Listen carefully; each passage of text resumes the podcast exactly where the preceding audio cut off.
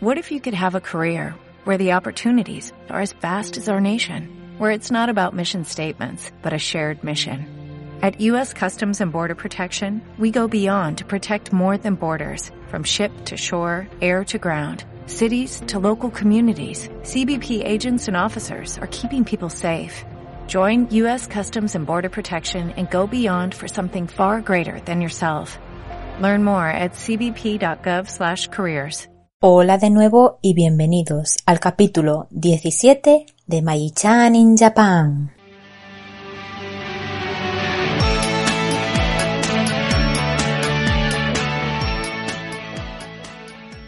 Hola, ¿cómo estáis? Yo estoy bien. Cuando he dicho lo del capítulo 17 no me lo podía ni creer. Ya llevamos 17 podcasts. Ahí como, como lo veis o como lo veis o como lo oís, mejor dicho.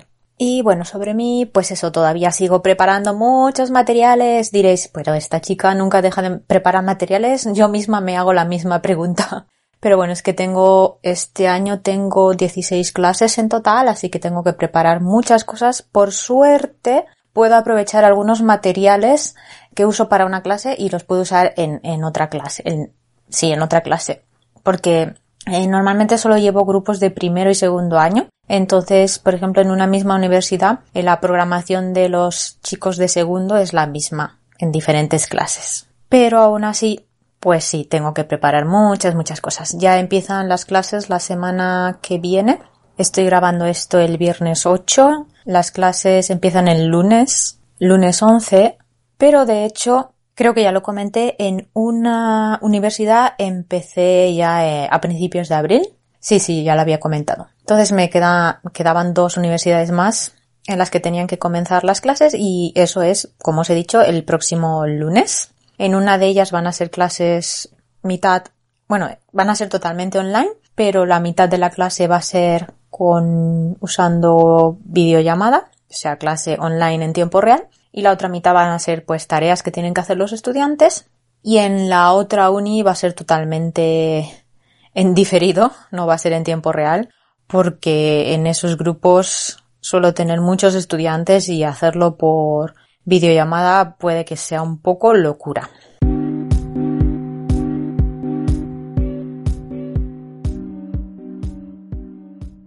Y bueno, a continuación quiero eh, dar las gracias, agradecer a los comentarios que me habéis dejado, agradecer personalmente. Entonces primero quiero agradecer a Miguel, que bueno, yo, él ya me ha dejado varios comentarios, pero por fin se ha hecho una cuenta en Evox y me ha dejado otro comentario en el último episodio, en el episodio 16. Muchas gracias Miguel, o debería decir Silfos, que es su nick. ¿Se pronuncia Silfos o Sal Silfos? No sé. Dímelo en los comentarios porque no lo sé. El siguiente agradecimiento va para Toal, que tampoco sé si se pronuncia así. Toal, Toal, no sé. Bueno, T-O-A-L-L. También muchas gracias por tus comentarios. También quiero agradecer a José Gutab. Tampoco sé si lo estoy pronunciando bien. No sé qué pasa hoy, que los agradecimientos son para personas cuyo nick no sé pronunciar. Bueno, eh, que me voy por las ramas. Eso que muchas gracias también por tu comentario. Y luego también quiero dedicar una mención especial a Roberto Ballinas, que aparte de seguirme en Twitter y darme likes, etcétera, etcétera, y comentarme también a veces, pues resulta que le recomendó mis podcasts a una amiga suya, que si no recuerdo mal está viviendo en el Reino Unido, y a ella le gustaron mucho mis podcasts, y qué difícil de decir podcasts, y gracias a ellos, pues dice que eh, ha estado llevando mucho mejor eh, la cuarentena o el confinamiento.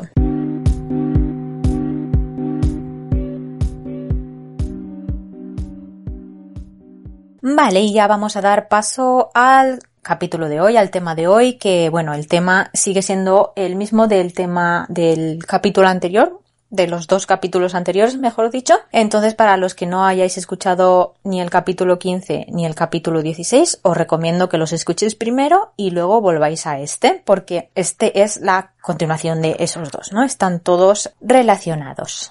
Y antes de entrar de lleno al tema, quería comentar sobre lo que comenté en el podcast anterior sobre los rankings de las universidades, sobre el prestigio. Y es que por algunos comentarios que he recibido, quizá yo no me expliqué bien, pero algunas personas, personas han entendido que lo de los rankings va según, digamos, el precio de la matrícula. Es decir, que cuanto más pagas de matrícula, más prestigio tiene la universidad.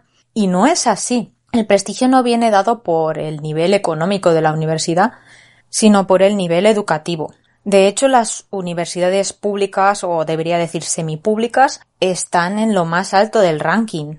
No, no sé si todas, pero bueno, de las que están arriba arriba del todo, las top top son universidades semipúblicas, es decir, que la matrícula no es tan cara como lo podría ser la matrícula de otras universidades. Y de hecho, en una de las universidades donde doy yo clases, según he oído, según me han dicho, la matrícula es de las más caras que hay en las universidades en Japón.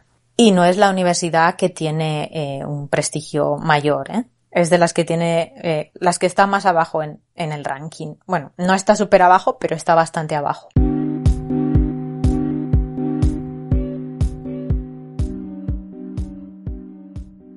Bueno, y aclarado esto, sí ya quiero entrar de lleno en el tema. Bueno, pues entonces hoy os quería hablar un poquito más de los casos eh, concretos de mis universidades. Bueno, no son mis universidades, ya me gustaría a mí, las universidades donde doy clases. Entonces, en el capítulo anterior os mm, perfilé un poco el panorama general de las universidades aquí en Japón y también os hablé un poquito de las universidades donde yo daba clases.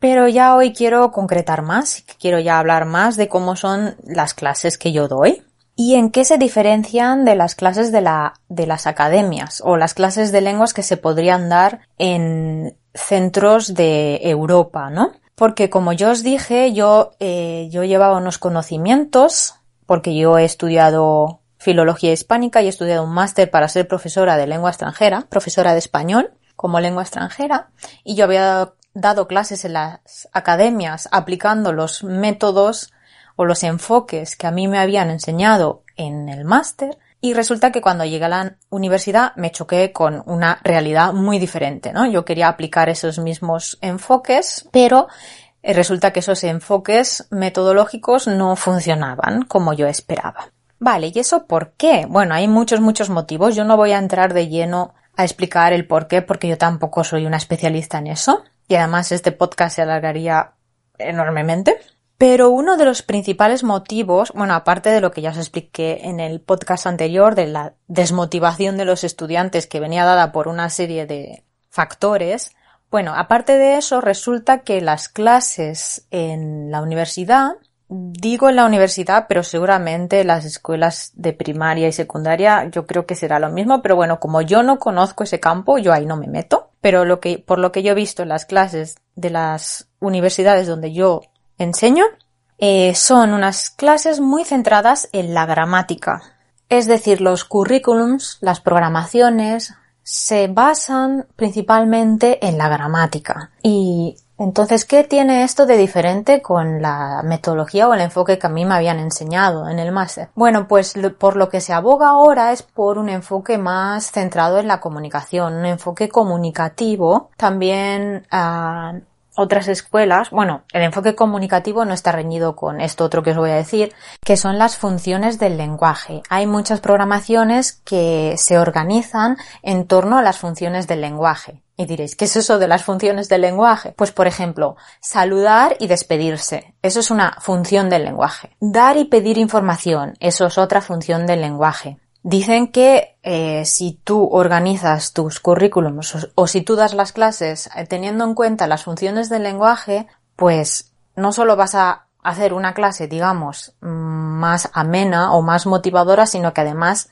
estás enseñando algo útil porque la comunicación entre personas se basa en eso, ¿no? En cumplir funciones. Entonces, si tú ves los libros de texto de Europa, que es de donde nacen, pues, digamos, estas estos, estos enfoques, pues verás que están organizados en torno a las funciones del lenguaje o en torno a unos temas. Por ejemplo, yo qué sé, el tema de mi familia, el tema de mi barrio, el tema de el medio ambiente. ¿Vale? Entonces, en, dentro de cada tema, pues están también las funciones del lenguaje. Y por supuesto está la gramática. La gramática no hay que dejarla de lado. Pero ¿qué pasa? Que en las clases de lenguas de la universidad están muy obsesionados con la gramática. Y se puede pensar, bueno, pues sí, también se puede aprender una lengua centrándose solamente en la gramática. Por supuesto que sí, si uno le pone interés y ganas, por supuesto que se puede. Pero otro problema es que quieren meter toda la gramática del español en un solo curso. Y eso no hay persona humana que lo pueda llevar a cabo. Por, parte del profesor, pero es que por parte del alumno es que no hay persona humana que pueda llegar a aprender todo eso en un solo curso. ¿Por qué? Pues porque un curso normalmente son 30 clases. Bueno, un curso no, perdón, un semestre. Un semestre son 30 clases, ¿vale? Esas 30 clases se dan dos días a la semana durante un semestre, ¿vale? Los semestres se llaman semestres, pero en realidad son cuatro meses más o menos. Le llaman semestre porque incluyen los dos meses que hay normalmente de vacaciones. Vale, y cada clase dura una hora y media. Bueno, hay universidades en las que duran 100 minutos, o sea, 10 minutos más, una hora y 40, pero bueno, para que os hagáis una idea. Vale, entonces esas 30 clases si las multiplicamos por dos nos da un curso entero, porque un curso son dos semestres, ¿vale? Entonces, calculando, te sale un total de 90 horas. Entonces, lo que os decía, si tú quieres meter toda la gramática del español, o sea, lo que se vendría siendo un A1, A2 y B1, B2, ya no me meto en el C1 ni en el C2, porque eso ya es otro nivel. Según el Instituto Cervantes, necesitas más de 600 horas. O sea, quieres meter 600 horas en 90 horas. Y además con alumnos desmotivados. Mm, ¿En qué cabeza cabe eso? Y de hecho, estas horas que dice el instituto, que recomienda el Instituto Cervantes, son las horas recomendadas, recomendadas para estudiantes europeos. Es decir, estudiantes cuya lengua materna se parece o tiene algunos rasgos en común con la lengua española se ha demostrado que un japonés necesita mucho más tiempo de los recomendados para los estudiantes de, Europa. ¿Y por qué digo lo de A1, A2, B1, B2? Bueno, me imagino que estáis familiarizados con esta nomenclatura, porque es la nomenclatura que se usa en el estudio de lenguas extranjeras en, Europa. Para el inglés también se, se usa estas categorías, ¿no? Entonces, nivel A1 es el más fácil, ¿no? Y C2 es el más difícil, son seis niveles. Entonces, normalmente los currículums, las programaciones de las universidades eh, aquí en Japón para la lengua, para el español, como lengua extranjera, pues ellos quieren hacer en un solo curso desde el presente hasta el es decir, desde el presente de indicativo, que sería lo que primero se aprende, hasta eh, no solo el presente de subjuntivo, sino en todos los tiempos de subjuntivo. Eso es una locura hacerlo en 90 horas. Y es lo que corresponde de niveles de, de las enseñanzas o de la enseñanza de español en lengua de, como lengua extranjera corresponde desde la 2 hasta el B2. Así que ya veis, pues bueno, la locura que es esa. Y claro, eh, el español es una lengua que tiene como os habéis dado cuenta ahora mismo, bueno, o si no os habéis dado cuenta os lo digo, tiene millones de tiempos verbales y de conjugaciones. Entonces, ¿cómo pretenden que les enseñemos todos los tiempos verbales a unos chicos que no tienen motivación, unas clases que están llenas de estudiantes y, y en 90 horas? Bueno, en fin, no os quiero dar más la lata con este tema porque si no os interesa la enseñanza de lenguas os parecerá un poco rollo esto que os estoy contando. Pero bueno, para que veáis un poco cómo es la cosa, ¿no? Y por suerte esto ya está cambiando poco a poco, me imagino por, me imagino que es porque muchos profesores nativos se habrán quejado porque ellos conocen las metodologías que vienen de Europa, entonces saben que, eso no puede ser. Bueno, y aparte, aunque no conozcan estos enfoques, ya solo con la experiencia propia de dar las clases y, y ver que es imposible, me imagino que se habrán quejado. Y yo también me, al principio me quejaba bastante, me decían, no, es que el sistema educativo aquí es así, no sé qué. Y bueno, yo medio secretamente yo iba eliminando tiempos verbales que, que yo consideraba que no era necesario que conocieran. Pero bueno, ahora poco a poco pues sí ya están reduciendo, digamos, cantidad de gramática. Y de hecho en una de las universidades donde doy clases, la que os dije que es así como más innovadora, de hecho en el primer año solamente se da lo que sería un A1. Solamente, los chicos solamente ven los tiempos de presente y ya en el segundo año ya ven eh, los tiempos de pasado y ya mm, entran en el subjuntivo pero solamente el presente. Entonces, aquellos que tengan interés y que quieran continuar estudiando en el tercer año, hay una asignatura que es optativa. Entonces, a ella pueden ver todos los tiempos verbales del español si les apetece. Y la verdad que está muy bien así porque nos podemos centrar en otra cosa. Por ejemplo, podemos hacer muchas más actividades de conversación, podemos ver, yo que sé, vídeos, podemos escuchar canciones, etcétera, etcétera. Entonces, pues los alumnos pues se animan más, ¿no? Y se motivan porque están haciendo actividades un poquito más amenas. También podemos ver más vocabulario, no sé. Vamos, que todos son ventajas. Y luego otro aspecto que a mí no me gusta nada de las clases de español en la universidad es que es muy común la... ¿Cómo lo explico? Os he dicho que son dos clases a la semana, ¿vale? De español. Entonces, una de esas clases normalmente las da un profesor japonés y la otra clase la da un profesor nativo, ¿vale? Entonces el japonés, el profesor japonés se encarga de dar la gramática y el profesor eh, nativo se encarga de dar las clases de comunicación, las clases de conversación, ¿vale? Y bueno, lo hacen así porque dicen que, claro, el profesor nativo, si no sabe japonés, no puede explicar bien la gramática, los estudiantes no lo van a entender bien, etcétera, etcétera. Pero es que eso es contraproducente porque ¿qué pasa? Que el profesor japonés da las clases en japonés porque explica la gramática en japonés, no usa casi nada el español en sus clases, entonces los estudiantes no escuchan el español en sus clases ¿Y qué pasa? Cuando llego yo y quiero dar las clases de comunicación, es que no entienden nada, absolutamente nada. Solo saben conjugar. Entonces a mí me cuesta la vida poder dar una clase de conversación, porque es que ellos son incapaces de ni de entender nada ni de decir nada, porque tampoco han practicado la pronunciación. Y mira, cuando son estudiantes de primero aún, porque claro, empiezan con el profesor japonés y conmigo al mismo tiempo. Pero cuando a mí me meten una clase de segundo, que a lo mejor en primero solo han tenido profesor japonés, porque otra cosa es que faltan profesores nativos, pues imagínate, ¿eh? estos chicos que no, no, que no, no puede ser. Yo me las veo y me las deseo.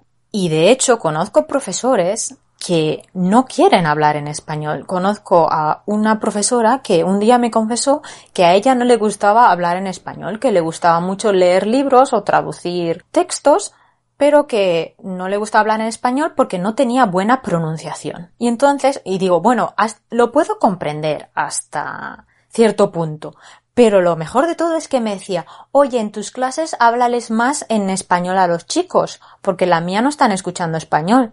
Digo, vale, sí. ¿Qué pasa? Yo llegaba a hablar en español, tú no, es que no, no os podéis imaginar las caras que me ponían. Es que no estaban entendiendo absolutamente nada. O sea, yo tenía que hacer un esfuerzo titánico para que me pudiesen entender. Pero ella ahí con los bracitos así, bla, bla, que, mm, claro, la comodidad al máximo, claro. Vale, otro aspecto que no me gusta nada tampoco es que los libros de texto que se suelen usar son libros de texto japoneses. ¿Qué quiero decir con japoneses? Pues de editoriales japonesas están hechas por un profesor, hechas no, hechos por un profesor japonés. Y bueno, eso pues no tiene por qué ser malo, porque si el profesor japonés sabe español, pues qué problema hay. El problema es que, a ver, un, un extranjero nunca va a tener un dominio de una lengua a menos que sea bilingüe, que la haya estudiado desde pequeñito. O bueno, puede que sí que llegue, llegue, a tener un dominio excelente de la lengua, pero no es lo normal. Siempre vamos a cometer errores si no somos nativos de esa lengua, ¿no? ¿Y qué pasa? Que muchos de estos profesores crean estos libros para dar sus propias clases usando estos libros. ¿Por qué? Porque no les gustan los libros que hay en el mercado. Ya sea porque son libros hechos por eh, personas nativas o, hechos en, España o en Hispanoamérica, están totalmente escritos en español, o porque son libros que a ellos no les conviene porque no encajan bien con, con la manera en cómo él da las clases o con los contenidos de sus clases. Entonces estos libros pues están totalmente adaptados pues al profesor, ¿no? ¿Y qué pasa? Que si el profesor no se siente a gusto con determinadas, determinados aspectos de la lengua, yo que sé, la gramática, vocabulario, lo que sea, pues él no lo va a poner en ese libro. Los estudiantes no lo van a ver. Y otro problema es eso, lo que os decía antes, ¿no? Que puede contener errores.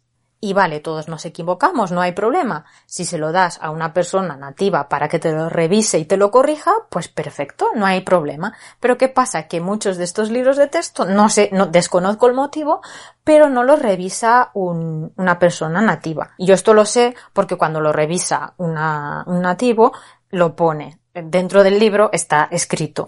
De hecho, yo he revisado un libro y en la contraportada está mi nombre escrito. No, en la contraportada no, en, en la última página, en la parte de detrás, está, está escrito mi nombre. Así que ya veis un poquito cómo está el tema en las universidades donde yo doy clases. Supongo que, es decir, yo no voy a decir que esto pasa en todas las universidades porque yo no lo sé, pero bueno, donde yo he dado clases, estas son las cosas que pasan.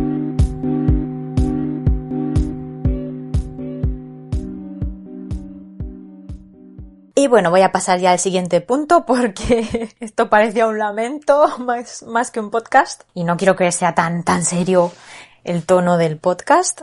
Y bueno, os voy a, el siguiente punto es el siguiente y es que os voy a hablar de algunos casos concretos de estudiantes y cosas que me han pasado con ellos. En el podcast anterior os comenté, ¿no? Más o menos un poco que siempre había unos estudiantes que eran gamberretes, la mayoría de ellos diría que más del 90% no tiene interés ninguno en estudiar español o en aprender español. Luego ellos mismos pues se sienten desmotivados porque no han podido entrar en una, universidad de un rango alto, etcétera, etcétera. Entonces, ante este panorama, el panorama que os he explicado ahora y lo que os he explicado al principio de este podcast, ya me diréis, pues pasa de todo en las aulas, ¿no? Entonces, os voy a explicar algunos casos de cosas que me han pasado con los estudiantes. Tema chuletas. Pero no son las chuletas de cerdo, no, no, no. Eh, bueno, sé que los que sois de España entendéis que hay varios tipos de chuletas, ¿no? Las chuletas que son de carne que se comen y las chuletas de las clases, ¿no?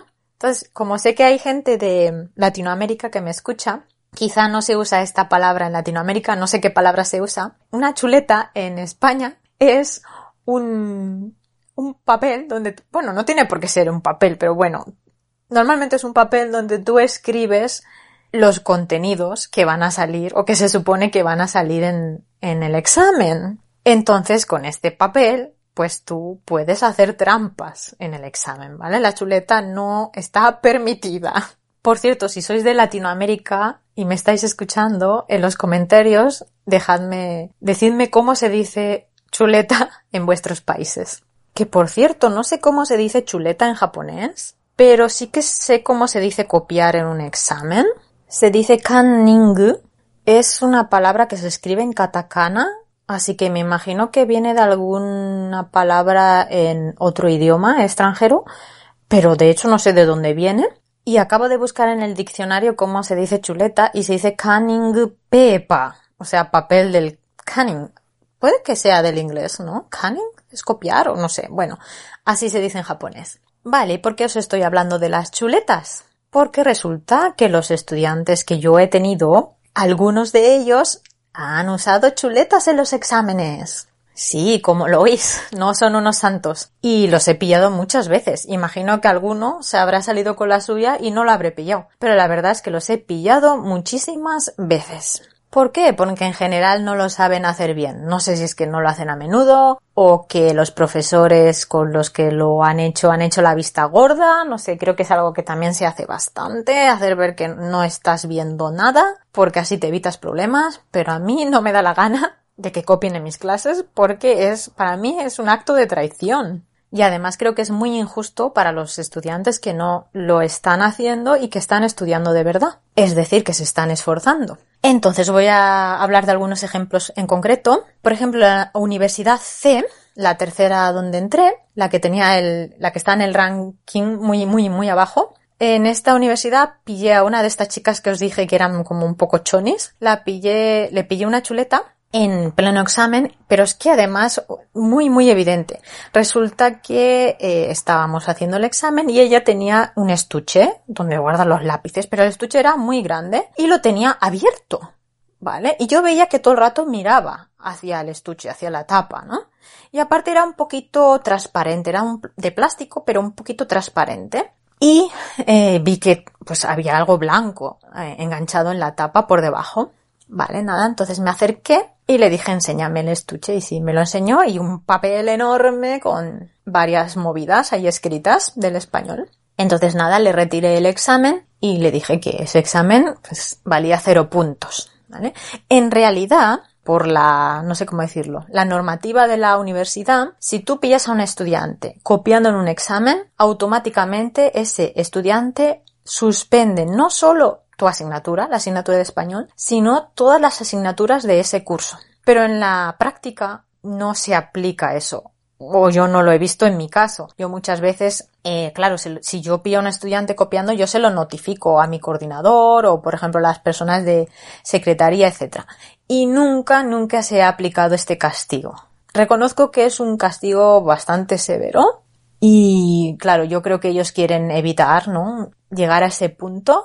Pero bueno, yo lo que hago normalmente es eso. Ese examen vale cero y según qué universidades, o mejor dicho, según eh, qué clases, solo hay dos exámenes en el semestre. Entonces ya si ese tiene un cero, las probabilidades de aprobar el segundo, no, no lo estoy diciendo mal, tiene probabilidades de aprobar el segundo, por supuesto, si estudia. Pero claro, las probabilidades de aprobar el curso ya son muy bajas. Y además yo eh, la nota total no la centro solamente en, el, en los exámenes, los exámenes normalmente suponen un 50% de la nota, entonces el, otro 50% pues es comportamiento, deberes, etcétera, etcétera.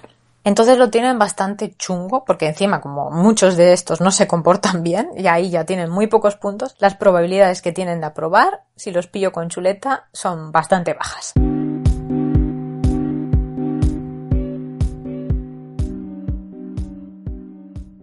Vale, el siguiente caso, una chica de la universidad de... Eh, esta chica era muy graciosa porque era una chica muy muy mona.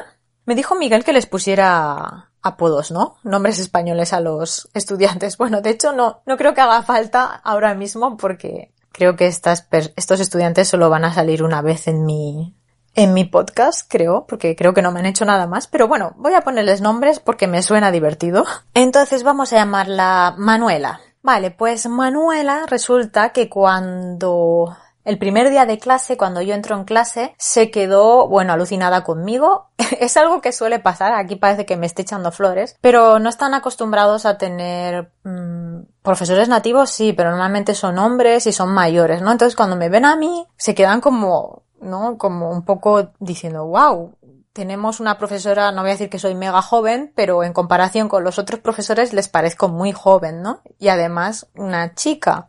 Entonces recuerdo que esta chica, Manuela, eh, cuando yo me acercaba a ella, yo que sé, para ver algún, algún ejercicio que ella estaba haciendo en ese momento, recuerdo que se me quedaba mirando así, con los ojos así, y recuerdo que un día me dijo, ah, ski, ski significa, ah, me gustas, ¿no? Entonces, si yo veía que ella comentaba con sus compañeros y tal, pues eso, que, que le gustaban mi manera de ser, me imagino, mi imagen, ¿no? Mi aspecto. Y luego además muchas veces me elogiaba la ropa que llevaba, ¿no? Me decía, ay, me encanta tu falda, no sé qué. Y decía, mira, mira qué chica tan maja, no sé qué. Vale, llega el examen, el examen parcial, y veo que se sienta súper atrás, y con una chaqueta de manga larga. Y creo que, si no me equivoco, los parciales ya son en junio. Sí, por ahí ya empieza a hacer calor y más dentro de la clase. Y bueno, el caso es... Ah, y lleva una gorra también, sí. Vale, nada, empieza el examen y veo que hace movimientos muy extraños con la, con el brazo.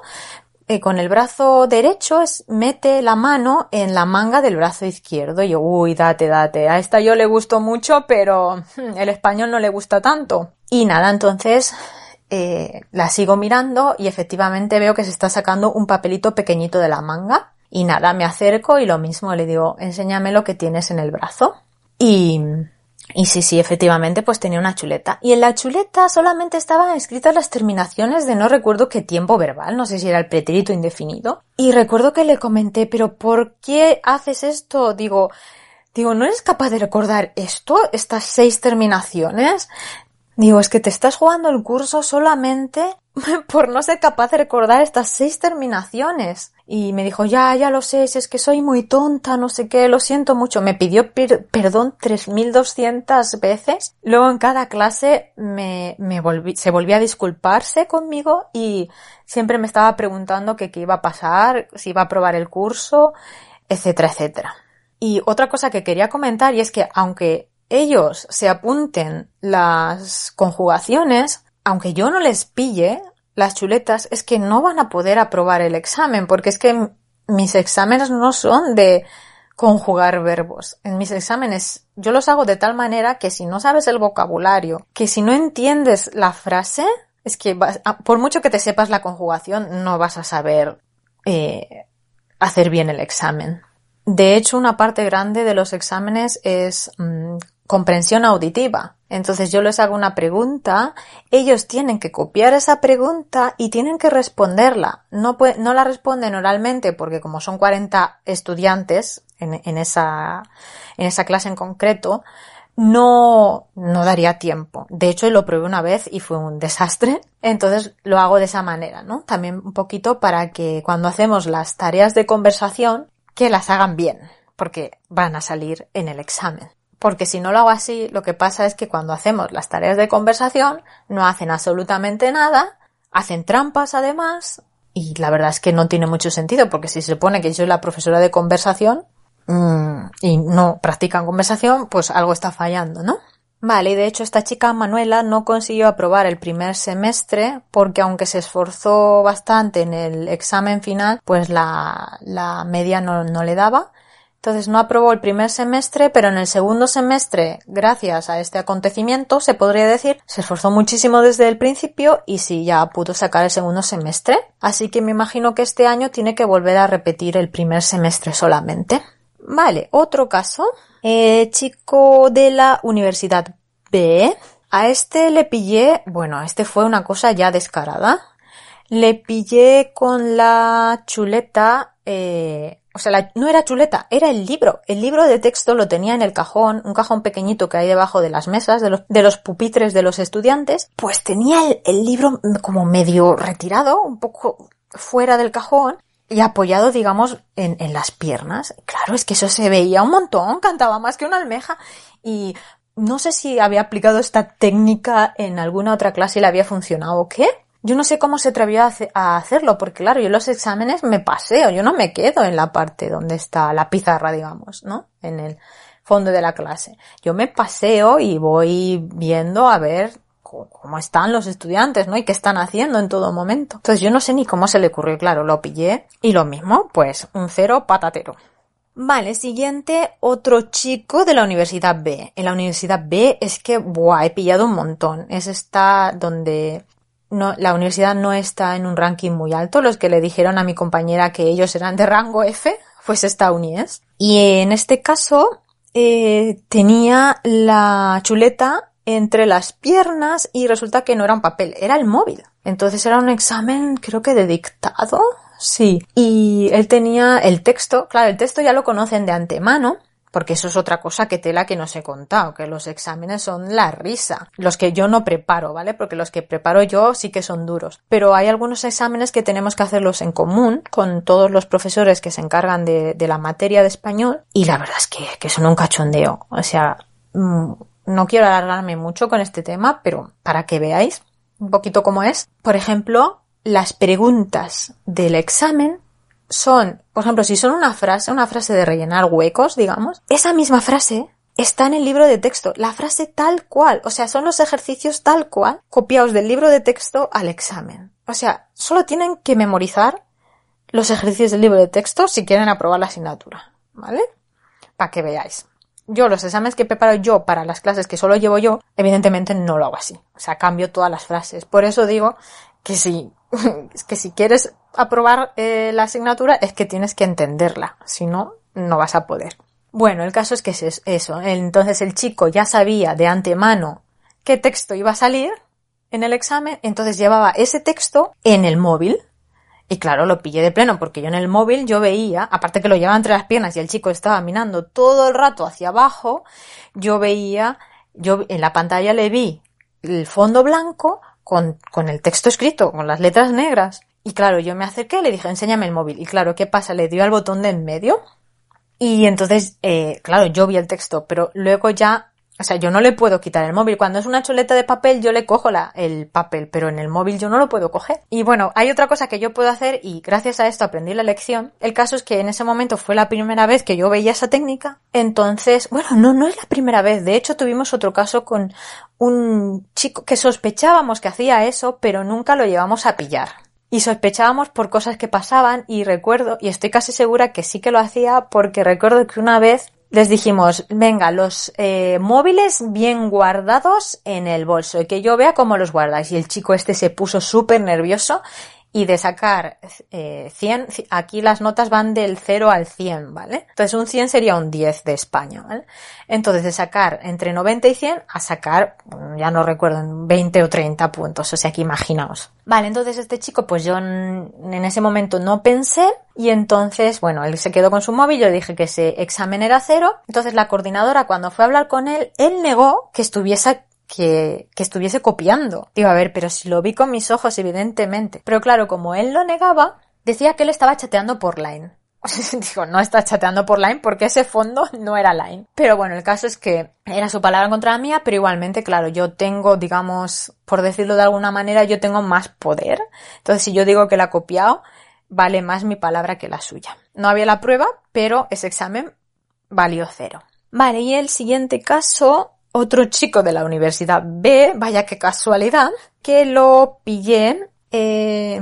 Ah, vale, como yo había tenido ya la experiencia de los chicos que se copiaban usando el móvil y poniéndose entre las piernas, lo que yo hacía, en lugar de decir que guardara los móviles en la mochila, como no puedo controlar las mochilas de todos al mismo tiempo, entonces lo que hacía, eh, lo que hice a partir de ese momento, después de haber pillado a este chico copiando con el móvil, les decía a los chicos, antes de que empezara el examen, que pusieran los móviles encima de la mesa, pero boca abajo. ¿Vale? Y todos me hacen caso. Entonces ponen su móvil encima de la mesa. ¿Qué pasa? Que este chico, aparte de móvil, tenía un iPod, se dice, sí, ¿no? Que es como para escuchar, era, sí, iPod, iPod, sí, es como, sí, bueno, ya lo sabréis, ¿no? Para, es como un móvil, pero más pequeñito, ¿no? Y normalmente se usa para escuchar música, pero también le puedes meter eh, archivos, ¿no? O documentos. Vale, pues resulta que la misma técnica, pero con el iPod. ¿Qué pasa? Que como él había puesto su móvil encima de la mesa, él se pensaba que yo ya no iba a fijarme en él, en lo que está haciendo él, porque tenía su móvil encima de la mesa. Eso ya era como seguro. Pero a ver, que no soy tonta, que no me he caído de un guindo. Entonces, claro, yo lo mismo vi que tenía la mano, digamos, entre las piernas, que mal suena eso, pero es que era así, y todo el rato estaba mirando hacia abajo. Y aparte este ya no era un examen de dictado, sino que era un examen de gramática. Y entonces, ¿qué pasa? Eh, lo que había hecho él era hacer fotos del libro de texto. Entonces, claro, tenía que ir pasando las páginas, digamos. Entonces tenía que deslizar con el dedo la pantalla del iPod. Entonces tenía que estar con la mano todo el rato hacia abajo. Claro, era muy cantoso. Antes de que pasara un minuto de empezar el examen, yo ya me di cuenta de que ese chico estaba copiando. Además, los pupitres por abajo son mesas, ¿no? Entonces están abiertos y yo puedo ver las piernas de los chicos. Y entonces, claro, yo vi que ahí había algo. Nada, me acerqué, le dije lo mismo, que tienes las piernas tan no sé qué. ¿Qué más suena eso, no? Pero es así, ¿no? ¿Qué estás haciendo? Y nada, me enseñó el iPod y yo, evidentemente, pues vi que había fotografiado el libro de texto y para que no me pasara lo que me pasó con el otro chico, le, le dije voy a hacer fotos a la pantalla del iPod, me dijo que sí, me hice fotos y así yo ya tenía la prueba de que él había copiado. Y lo mismo, este chico pues se ganó un cero en este examen, luego vino a hablar conmigo porque estaba, claro, estaba muy preocupado porque resulta que este chico había sido hikikomori. Bueno, no sé si sabéis lo que es hikikomori, pero es algo que sucede con bastante frecuencia aquí en Japón. Y bueno, son personas que se quedan encerradas en su casa y no quieren salir. Y bueno, es un problema bastante grave aquí en Japón, ¿vale? Y resulta que este chico había sido hikikomori y había conseguido salir de, de ese estado.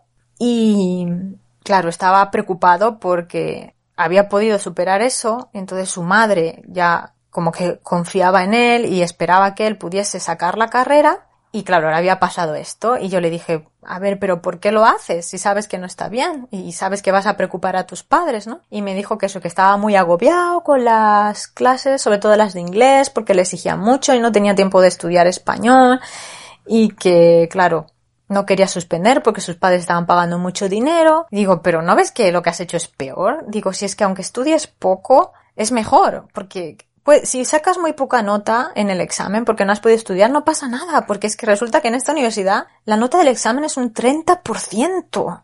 El resto son deberes, comportamiento, tutorías, mm, ya no me acuerdo qué más. Bueno, está muy dividida la nota. Entonces, aunque tú saques muy mala nota en el examen, seguramente vas a poder aprobar. Lo que has hecho es contraproducente. Y nada, se disculpó y la verdad es que me sorprendió mucho porque salió de él eh, pedirme una tutoría para poder hablar sobre este tema. Yo, por supuesto, sabía el problema que él había tenido y me sorprendió mucho que fuese él el que tuviese la iniciativa de hablar conmigo y pensé, wow, para esto ha sido muy maduro, ¿no? Aún sabiendo el problema que él había tenido en el pasado. Y la verdad es que me sorprendió. Y bueno, desde aquel momento yo creo que ya no volvió a copiar en el examen. A ver, la nota de su de sus exámenes no subió, digamos, de manera espectacular, pero bueno, por lo menos eh, no volví a copiar hasta donde yo sé, que espero que así fuese.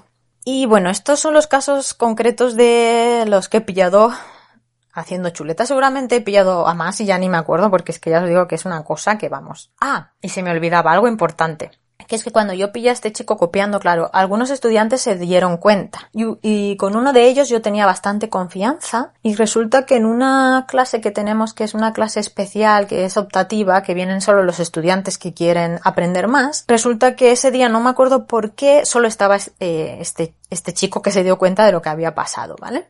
Y una de las preguntas, y aprovechó, como estaba él solo, aprovechó para hablar conmigo de ese tema, ¿no? Y una de las preguntas que me hizo fue, me dejó bastante en shock, fue, pero tú cuando ves que un alumno está copiando, vas ahí enseguida y se lo dices?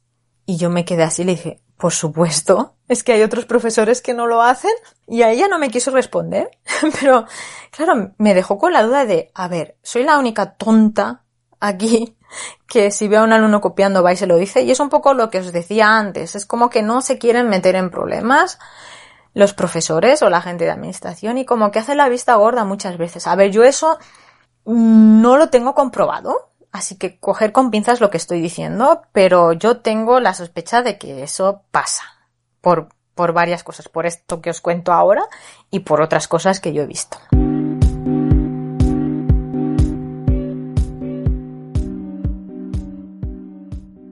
Y bueno, creo que lo voy a dejar ya aquí porque ya llevo un montón de tiempo hablando. Miguel va a estar feliz otra vez porque va a durar más de 30 minutos el podcast y creo que más de 40. Y bueno, aún tengo muchas cosas que contaros respecto a los estudiantes, pero ¿qué os ha parecido hasta ahora? ¿Os han sorprendido algunas de las cosas que os he contado? Me imagino que sí, ¿no? Porque la imagen que tenéis, ¿no?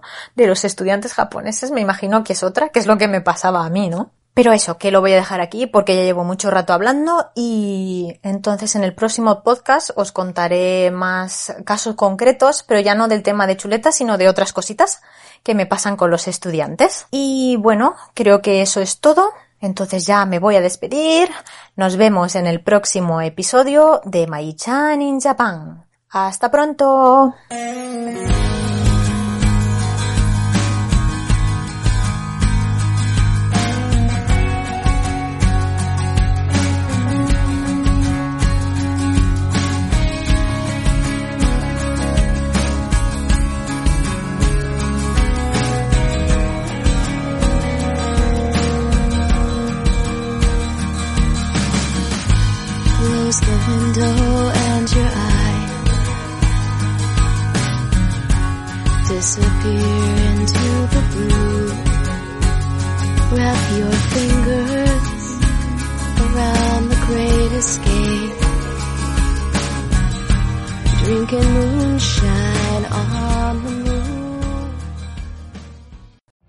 Every day, we rise, challenging ourselves to work for what we believe in. At U.S. Border Patrol, protecting our borders is more than a job. It's a calling. Agents answer the call, working together to keep our country and communities safe. If you're ready for a new mission, join U.S. Border Patrol and go beyond. Learn more at cbp.gov slash careers.